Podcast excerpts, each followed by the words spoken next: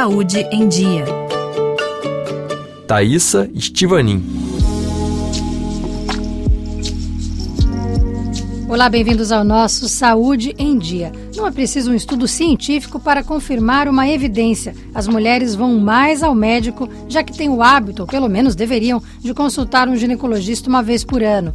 Esta constatação é feita também pelos profissionais da saúde que tratam de doenças masculinas, como o oncologista brasileiro Rodrigo Mariano, especialista em tumores do trato urogenital e torácicos, que atende no Hospital Beneficência Portuguesa, em São Paulo. Eu acho que a cultura da sociedade machista e patriarcal até que a gente vive, né? Então eu acho que se a gente for pensar em prevenção de câncer de próstata, que envolve exame de toque retal, ainda existe um preconceito absurdo. Acredito que esteja diminuindo mas eu acho que é algo que é muito forte ainda. Como convencer os homens a realizar os exames de rotina? Eu acho que tudo passa por uma questão de educação e difusão da informação, informação de qualidade o acesso à informação hoje em dia ele é muito mais fácil. Eu acho que nós, como profissionais da saúde, temos a obrigação, e aí eu posso falar por mim, pelos meus pares, a gente vem tentando passar cada vez mais informações de qualidade, informações uh, que de fato agreguem e desmistificando um pouco, né, qualquer tipo de preconceito. A próstata é uma glândula situada na parte baixa do abdômen.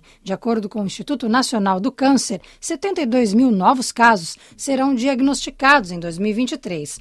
A Sociedade Brasileira de Urologia recomenda que se faça o rastreio nos homens a partir dos 50 anos. Os exames realizados são o toque retal e o PSA, que mede no sangue a quantidade de uma proteína produzida pela próstata, o antígeno prostático específico. Se ele estiver elevado, pode indicar a existência de um tumor. Em pacientes de alto risco, ou seja, que têm pais ou irmãos que tiveram câncer de próstata, ovário, mama ou pâncreas, o rastreio deve começar aos 45 anos, explica o oncologista. Isso porque eles podem ser portadores de algumas mutações genéticas e hereditárias que aumentam as chances de ter a doença. Esses casos, lembra o especialista, são minoritários. Pesquisas mostraram que os afrodescendentes por fatores biomoleculares e genéticos também seriam mais propensos a desenvolver o tumor.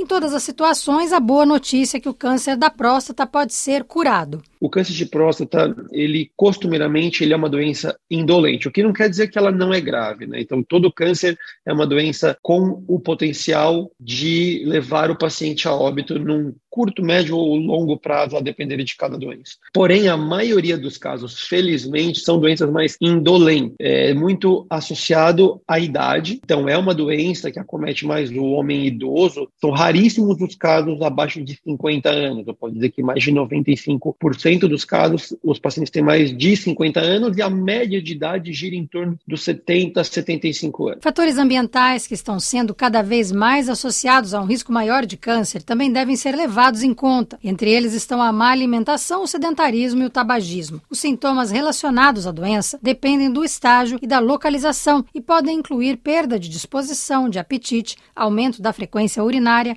incontinência e dificuldade em iniciar e terminar a micção. Se você tem uma uma doença muito avançada, se você faz um diagnóstico com doença metastática, você pode ter uma gama de sintomas relacionados à localização delas. Geralmente, câncer de próstata dá, mais metástase óssea. Então, um sintoma muito comum é dor, aquela dor que não melhora. Sabe aquela dor estranha que você tá com, nossa, que dor estranha. E você toma ali o remédio, ela passa, mas no, no outro dia ela volta. Então, são dores ósseas e geralmente persistentes com piora progressiva. O câncer da próstata também pode ser assintomático. O oncologista lembra que o tratamento precoce, que envolve cirurgia e radioterapia, pode deixar o paciente sem sinais da doença por muitos anos, mas as recaídas locais ou em outros órgãos são relativamente comuns, às vezes até 10 anos depois do primeiro foco detectado.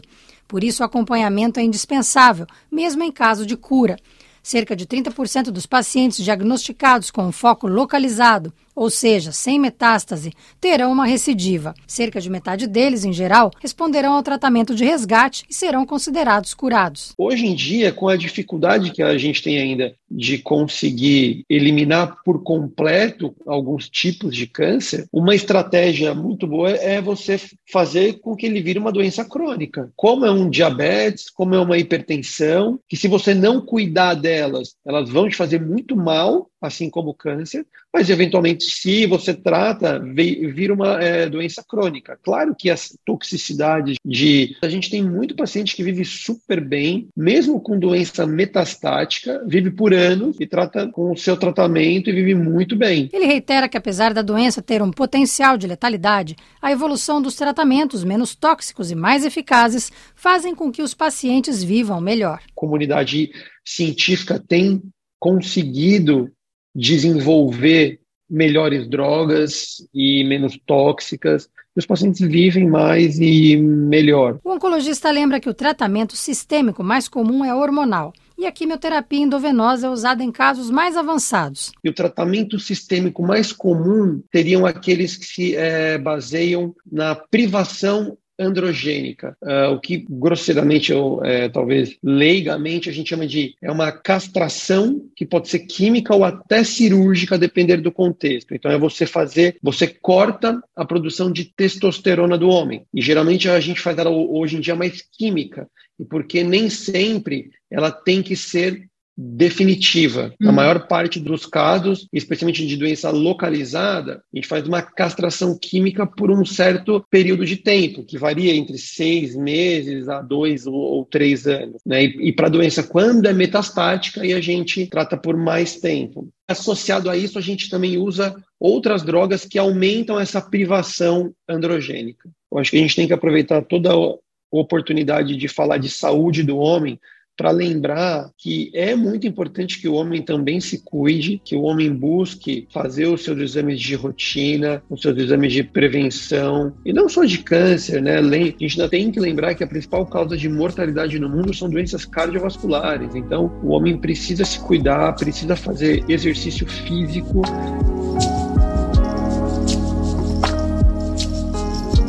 Publicitário Edson Boteguin Júnior descobriu que tinha câncer de próstata em 2022.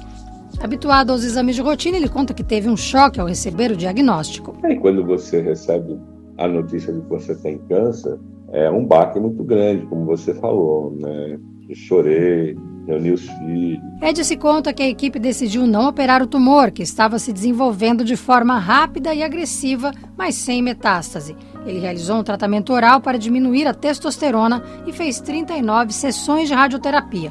O tratamento completo, diz, pode demorar, se tudo correr bem, até dois anos e meio. Edse, que é dono de uma agência de comunicação, conta que criou uma campanha há anos atrás para incentivar os homens a prevenir o câncer de próstata, a pedido de um laboratório. E aí a gente, naquela época, a gente pesquisou, falamos com muitos médicos, e eles têm razão. O homem é meio patífico essa coisa, ele não faz o exame. Ele mesmo conta que a maioria dos seus amigos não faz o rastreio e, ao contar que tinha câncer, aproveitou para incitá-los à prevenção, o que acabou sensibilizando alguns deles. Assim, faça um exame, cara, de PSA. É, mas aí você está falando de exame de toque, falei de PSA, não falei de exame de toque. Deixa o médico verificar se vai ter que fazer ou não exame de toque. A gente sabe que na prática vai fazer o exame de toque. Edson continua seu acompanhamento. A notícia conta também vem em um momento pessoal delicado. Ele tinha acabado de se separar pouco antes do diagnóstico. Como o tratamento corta a libido e gera cansaço, ele prefere, por enquanto, conviver com a solidão. É uma questão de tempo. É assim, é, você tem que encarar isso como um objetivo único, certeiro e cumprido. A sua meta agora é essa, né? E trabalha enquanto isso, que é para pagar os boletos, mas o resto é isso, entendeu? Você ouviu o nosso Saúde em Dia de hoje. Obrigada pela audiência e até a próxima semana.